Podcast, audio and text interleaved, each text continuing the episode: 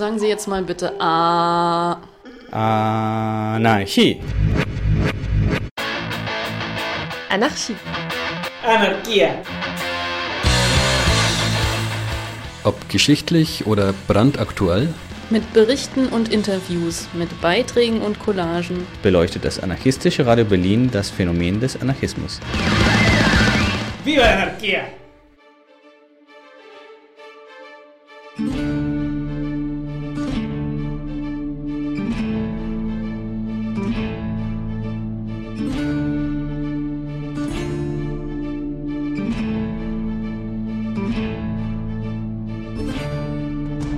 Keine Beute mit der Meute. Die Meuterei in Kreuzberg hat für den 25.03.2021 eine Räumungsklage bekommen. Der Eigentümer hat gegen das Kneipenkollektiv geklagt, womit das selbstverwaltete Projekt seine Räumlichkeiten verlieren könnte. Das Kollektiv selbst hat nun zu Protesten gegen die Räumung mit dezentralen Aktionen aufgerufen. Wir sprachen mit zwei Kollektivistas von der Kneipe über die aktuelle Situation in ihren persönlichen Bezug zur Meuterei. Ja, genau. Also ich bin Emma und sitze hier mit zwei Gefährtinnen aus dem Kneipenkollektiv Meuterei. Und könnt ihr euch einfach kurz vorstellen und so ein bisschen erzählen, wie so die Geschichte der Meuterei euch persönlich irgendwie betroffen hat oder wie ihr zu dem Laden gekommen seid? Äh, hi, ich bin Kira. Ich bin seit drei, gut drei Jahren im Kollektiv. Wie ich da hingekommen bin, eigentlich ist die Meute, seit es sie gibt, quasi meine Stammkneipe. Und irgendwann kannte ich das ganze Tresenpersonal und irgendwann bin ich da halt auch so mit reingerutscht. Heißt, äh, ja, war schon immer wichtig für mich, diese Kneipe. Hab da schon immer irgendwelche Sachen gemacht und irgendwann war es dann eigentlich nur eine Frage der Zeit, bis es dann zum Kollektivmitglied wird und genau. Ja, hey, ich bin Soli. Ja, ich glaube, wie ich dazu gekommen bin, ich war super viel und oft in der Meuterei und irgendwann nach einem Soli-Tresen wurde mir erklärt, dass ich ja ganz gut hinter den Tresen passen würde, weil es irgendwie okay aussieht und ob ich das jetzt nicht öfters machen will. Das, äh, so, so bin ich ungefähr da reingekommen.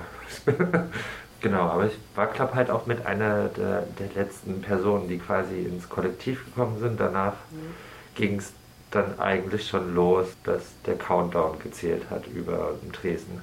Genau, über den reden wir auch gleich noch, über den Countdown. Aber vielleicht könnt ihr noch kurz was sagen zur Entstehung. Also ihr wart ja beide nicht dabei, aber wie ist so die Meute entstanden oder was war so die Idee dahinter?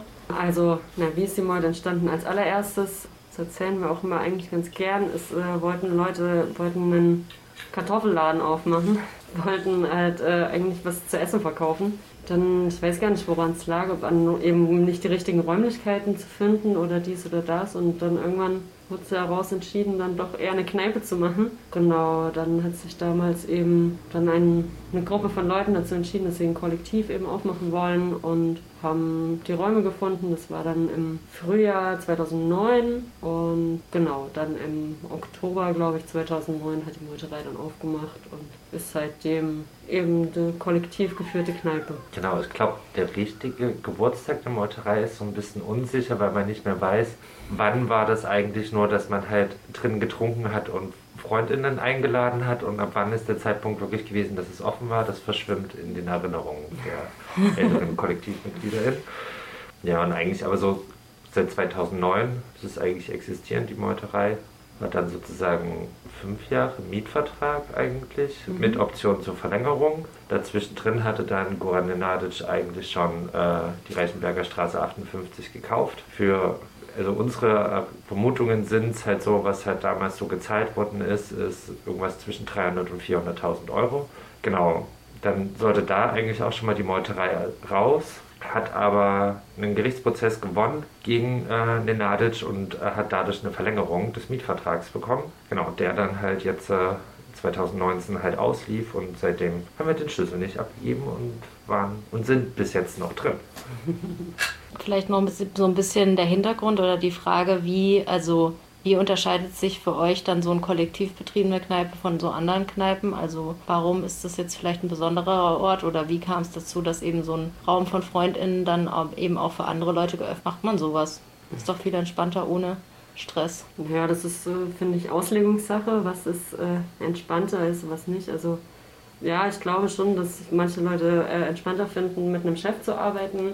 Ich persönlich und auch eben wir als Kollektiv, wir, uns ist es sehr wichtig, dass wir kollektiv arbeiten, dass wir an, dass wir Entscheidungen zusammenfällen. Also wir eben, wir haben einmal die Woche Plenum gehabt und haben da eben dann diskutiert, was wir machen wollen, haben eben auch, wir haben alle das Gleiche verdient, was nicht viel ist, was aber auch daran lag, dass wir ähm, eben nicht eine, so kommerziell sein wollten. Das heißt, wir haben versucht, ähm, möglichst geringe Getränkepreise zu haben und äh, dass es sich eben mehr Leute leisten können, eben auch äh, diesen Raum zu nutzen und teilzuhaben, beziehungsweise hatten wir auch keinen Konsumswagen, das heißt, ja, keiner musste irgendwie was bestellen, um da sein zu dürfen. Und ja, das war uns immer sehr wichtig. Und ja, so richtig leben von der Arbeit konnte keiner von uns von, aber es war uns einfach auch so als politisches Projekt wichtig, weil wir, wir haben eben Räume gestellt, dass Leute Pläne machen können. Wir haben Veranstaltungen gemacht oder externe Gruppen haben Veranstaltungen bei uns gemacht,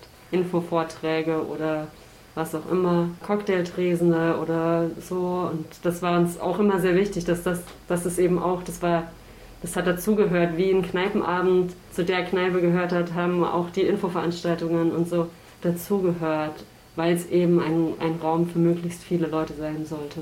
Ja, dann irgendwann haben wir, also sonntags war eh immer offen, aber sonntags früher aufzumachen und da dann immer äh, Angebote zu machen. Da gab es dann eben die Beratungssonntage und die Spielesonntage und den Malsonntag. Und genau, das war das dann auch äh, nach einer Zeit ziemlich schön angenommen worden und es sind Leute aus dem Kiez vorbeigekommen und so und so. Hat viel Spaß gemacht. Ja, genau. Und jetzt stehen ja im wahrsten Sinne des Wortes so stürmische Zeiten irgendwie bevor, wie ihr selber gesagt habt. Und dieser Countdown auf dem Tresen, den gibt es ja jetzt knapp zwei Jahre, würde ich sagen. Könnt ihr kurz vielleicht beschreiben, wie es dazu kam, dass ihr den aufgestellt habt? Also was ist da alles passiert davor, damit es dazu kam, dass ihr gesagt habt, okay, jetzt äh, steht uns vielleicht das Ende bevor? Genau, also früher war es ja The Clock of Doom, also gerade eben zählt er ja eigentlich gar nicht mehr runter, sondern wieder hoch. Ich weiß gar nicht mehr, wie wir dazu gekommen sind. Also uns wurde das auch viel nachgesagt, dass wir ganz schön äh, deprimierend und depressiv sind, weil wir so diesen Countdown dahin gehangen haben, um den Leuten zu zeigen, das Ende ist nah. Ich weiß allerdings, ob es unser Humor in dem Moment war oder ob wir es tatsächlich irgendwie für uns wichtig fanden, das zu zeigen, weiß ich gar nicht mehr so richtig. Aber auf jeden Fall fand ich es mega gut, irgendwann diesen Effekt zu haben, dass tatsächlich es wieder hochzählt. Das war weitaus schöner gewesen und war auch nicht mehr so deprimierend. Obwohl es gab immer zwischendrin so nette Aktionen, wenn zum Beispiel 161 Tage waren oder sowas, ähm, wurde immer irgendwie was eingebaut. Mhm. Ja, also wie es dazu gekommen ist, weiß ich auch nicht mehr genau. Ich glaube, irgendjemand hat das mal einfach angeboten und dann fanden wir es irgendwie eine witzige Idee. Warum ich das gut fand auch war, ich meine, wir hatten ja auch eben einfach Gäste, die halt reingestolpert sind in die Kneipe, weil sie halt einen trinken wollten oder so gar, gar nicht so wirklich Ahnung hatten, was das für ein Laden ist. Und also ich bin beim Arbeiten voll oft darauf angesprochen worden, was das denn sei. Und dann habe ich halt am Anfang entweder gesagt, ja, so viele Tage haben wir noch einen Mietvertrag und dann und später halt dann so ein, ja, seitdem haben wir keinen Mietvertrag mehr. Und das fand ich eigentlich auch total interessant, weil so, ja, weil man dann mit Leuten, die, glaube ich, sich sonst da nie drüber Gedanken gemacht hätten, ist man da so ins Gespräch darüber gekommen. Und, oder dann hat man so Solidaritätsbeiträge, einfach nur so ein, ja, ist doch scheiße, dass ihr geht oder irgendwie sowas und oder gehen müsst. Und ja, deswegen fand ich dann die Uhr eigentlich ziemlich gut, weil du kannst so Plakate aufhängen oder irgendwas so, wie du willst. Ich glaube, dass voll viele Leute, die einfach so zufällig irgendwie da reingekommen wären, hätten da gar nicht so drauf geachtet. Und dadurch, dass es eben diese Leuchtreklame quasi war, war das eigentlich ganz gut, fand ich im Nachhinein. Genau, jetzt ist ja leider, leider dazu gekommen, dass ihr zum, zum 25. März einen Räumungstitel bekommen habt. Und ihr habt ja so ein bisschen zu dezentralen Aktionen aufgerufen, aufgrund von der roten Zone, die wir alle schon kennen von anderen Räumungen. Was für Aktionen wünscht ihr euch denn oder was denkt ihr, was für Support ihr auch von der Nachbarinnenschaft so gut gebrauchen könntet? Jetzt im Vorfeld vielleicht, aber auch für den Tag direkt. Also wir sagen ja, also das wir gerne sichtbar machen wollen. Das ist eben nicht so, ja, jetzt wird mal für einen Tag ein, ein Kiez abgeschottet, der hat dann die ganzen Unannehmlichkeiten quasi so zu tragen, weil eben die Meuterei geräumt wird, sondern wir sagen, das ist ein Problem, das die ganze Stadt betrifft, ähm, weil Zwangsräumungen finden jeden Tag überall statt. Und dann gibt es eben die Großen oder die, die sich halt versuchen zu wehren, so wie wir, wie das Syndikat, äh, wie die Liebig 34, die eben publiker machen und dadurch dann eben mehr Protest haben. Aber eigentlich ist es ein Problem, das alle Leute betrifft. Und so soll es dann eben auch an dem Tag sein. So, es kann nicht sein, dass die ganze, die ganze Stadt einfach normal weiterläuft, während hier gerade auch wieder was passiert. Deswegen sagen wir, macht überall Sachen, zeigt es, macht es sichtbar, macht es spürbar, dass es ein Problem ist, das ja jeden zu jeder Zeit treffen kann. Genau, das zum einen halt wirklich dieses Zeigen, dass halt überall äh, auch diese Probleme existieren, aber zum anderen ist halt auch die zentrale Aktion deswegen, weil es gibt wieder eine rote Zone, es gibt wieder Versammlungsverbote, es ist ein Drangsalieren von Cops, die sozusagen ihren, ihren Machtbereich dort halt äh, ausbauen von sich aus die sagen, das ist jetzt unser Gebiet, wir wollen hier über alles bestimmen und quasi euren Protest halt irgendwie bestimmen, verbieten, was auch immer alles. Und wir wollen uns halt das aber gar nicht unbedingt von denen vorschreiben lassen. Wir haben keinen Bock drauf. Wir können protestieren, wo wir wollen. Und das ist halt eigentlich auch das Schicke, das dann halt zu zeigen. So, scheiß halt auf die rote Zone. Wenn ihr dort äh, wieder den nächsten super teuren Polizeieinsatz macht, ist uns scheißegal. Wir können halt auch woanders.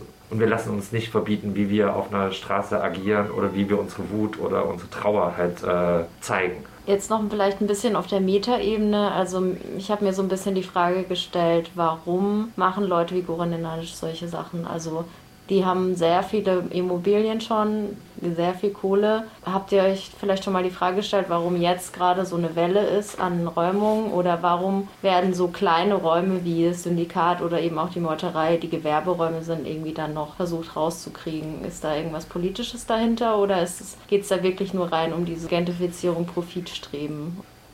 Also ich glaube, dass halt also der Mietenmarkt sich einfach in den letzten zehn Jahren so drastisch verändert hat, dass, also ich glaube wirklich, dass es eher so ein, also zumindest bei Meuterei und Syndikat, glaube ich, dass es eher eben einfach so ein Profitinteresse war. Bei anderen Räumen wie die Liebig 34 oder der Rega 94, da kommt wahrscheinlich schon noch mal viel mehr Politisches mit rein und viel mehr politischer Druck. Aber also wenn man sich das so betrachtet, ist es ja so, dass halt einfach gerade viele Verträge auslaufen. Weil vor zehn Jahren wurden Verträge geschlossen, damals war der Markt noch ein ganz anderer. Diese Orte, die vor, also ich meine, wir ja nur vor elf Jahren, das Syndikat ja vor 30, 40. So, also die werden ja einen Vertrag haben, der schon so alt ist und damit so billig. So, also ich glaube, gerade wenn die verkaufen wollen, wie es eben Goran Nenadic machen will, der wird es schwerer zu einem Preis verkaufen können, den er haben will, wenn da ein Mieter drin ist, der einen festen Vertrag hat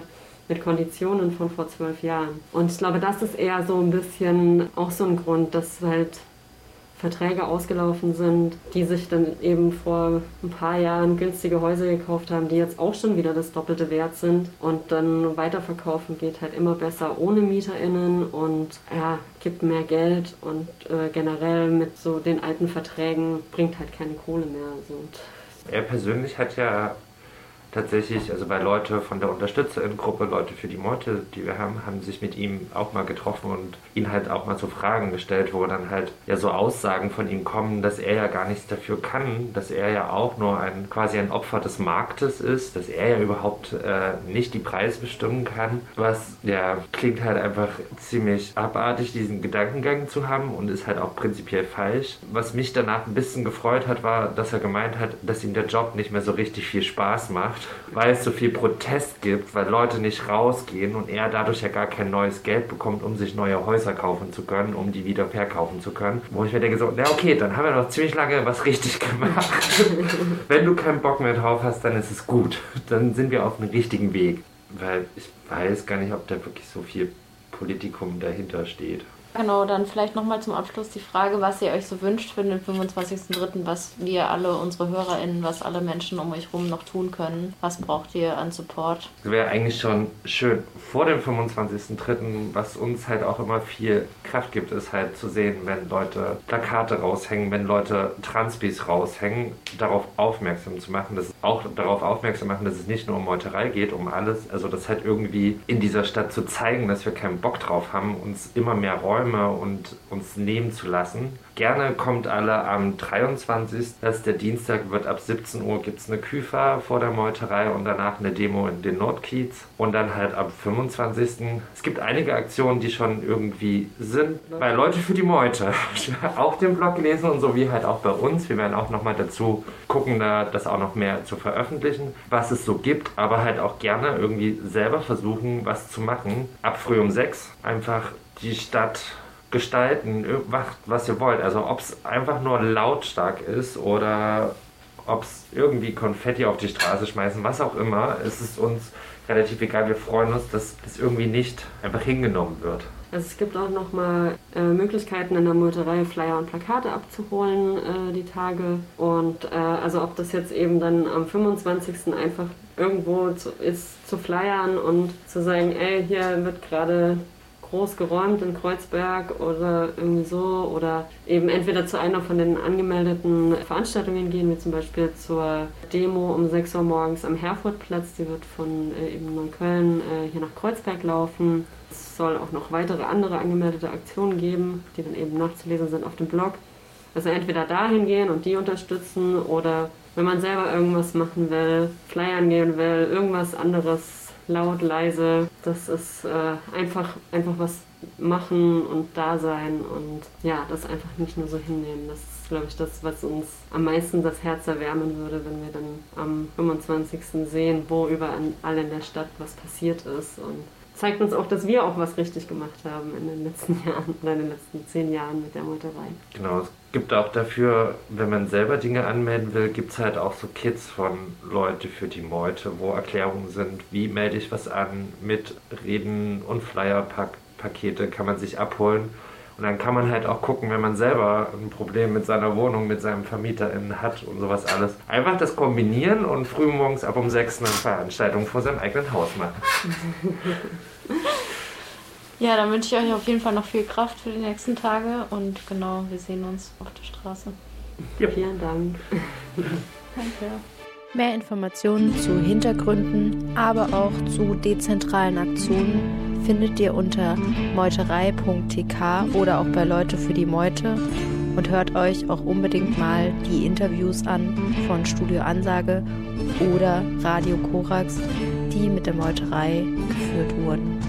Ansonsten beteiligt euch und hört rein bei der Live-Berichterstattung des A-Radio am 25.03.